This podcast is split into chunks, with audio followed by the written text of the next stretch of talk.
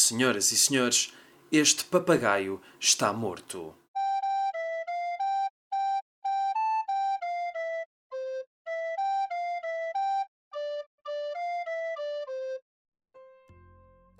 António Lobo Antunes assinou durante quase 20 anos muitas crónicas na Visão, que foram reunidas posteriormente em livro, e uma delas, que eu gosto particularmente, foi publicada a 6 de julho de 2017 na Visão, e esta crónica chama-se O Liceu Camões e é uma recordação dos tempos de infância de António Lobo.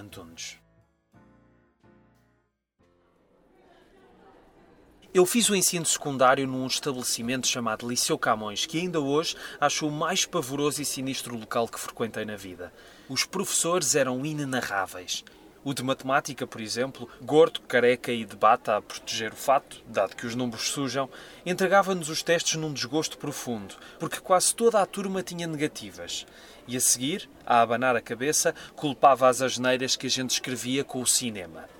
Na sua opinião, só pensávamos no cinema e, em lugar de estudar, passávamos o tempo em salas às escuras a regalar-nos com inutilidades que nos faziam mirrar a massa cinzenta. E dava-se então a si mesmo como edificante exemplo de devoção e trabalho em frases espantosas que nunca esqueci, como, por exemplo, eu, quando tinha a vossa idade, ia ao cinema uma vez por semana e era lá de mês a mês. Ao passo que nós gastávamos a existência a ver o Fred às tiras e a Ginja às rodas, não falando no corsário enrola ao filme e no galante ir ao pullover, que nos desviavam das equações do segundo grau e outras utilidades semelhantes. O professor de inglês, outra luminária, ditava-nos o texto do ponto num vozeirão feroz. A filha da tia da prima dele encontrou o lápis em cima da mesa por baixo da lâmpada, ao lado da cômoda da sogra da avó da amiga dela. Cinco minutos para porem isto numa linguagem decente. E classificava em voz alta, baixando um valor a cada erro, que marcava com um lápis encarnado, descendo do 18, porque os otentotes que éramos não tinham direito a mais, e lembro-me de estar ao pé, ao lado da secretária, onde ele, sentado, enorme, feio e sonoro, gritava em seus laios ferozes: 18, 17, 16, 15, 14, 13, 12, 11, 10, 9, 8, 7, 6, 5, 4, 3, 2, 1. Após o que erguia para mim a cabeça terrível e me entregava o papel, despachando-me com o profundo desdém das costas da mão. Zierão! Parabéns, ó feliz, vai-te embora! O professor de desenho, na prova de desenho à vista, o que seria desenho ao ouvido, premiava as minhas canecas tortas com um sete indulgente. O de geografia enfurecia-se comigo por me faltar uma estação no ramal da Beira Baixa. O de francês achava que eu tinha um sotaque de Volapük e não me passava do oito no bendito Liceu Camões, volta e meia não havia ginástica, porque o ginásio estava ocupado pelas cadeiras de uns eventos chamados serões para trabalhadores com cantorias e orquestra. Nessas abençoadas alturas, o professor de ginástica vinha dar a lição à turma, isto é, contar histórias de que ele era o herói. Exemplo tal e qual. Uma tarde, filhos, eu ia na minha Norton 750, perigosa, por vezes eh, temível, aparece-me um muro pela frente, isto ia a 120 a hora. Falham-me os travões e eu digo para mim mesmo: Alto, João, prepara o mortal.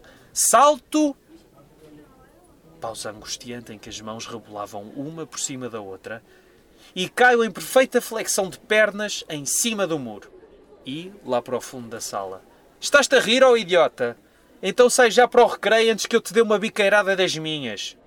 Claro que um estabelecimento deste só podia formar adolescentes mentecaptos. A minha sorte era que um camarada do colégio militar do meu avô era professor lá, e no terceiro período as minhas notas transformavam-se miraculosamente em 12 e 13, e portanto acabei aquela fantochada aos 16 anos. A fantochada possuía, no entanto, as suas compensações.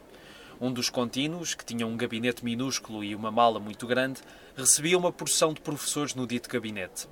Abria a mala, que estava cheia de lingerie mais ou menos transparente e outras coisas esquisitas que a minha mãe também não tinha, e as setoras vinham comprar, agrupadas num bando de rolas famintas, connosco a empurrarmos uns aos outros, a fim de espreitar a sessão de provas de um postigo junto ao teto.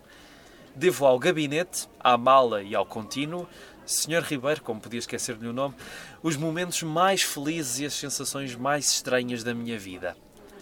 metamorfoseadas num grupo de unicórnios de 14 ou 15 anos, incendiávamos-nos de entusiasmo, alegria, espanto e estranheza por estarmos finalmente diante de ginjas às rodas ao natural, que circulavam diante umas das outras a arrulhar em suspiros que nós partilhávamos num júbilo mudo.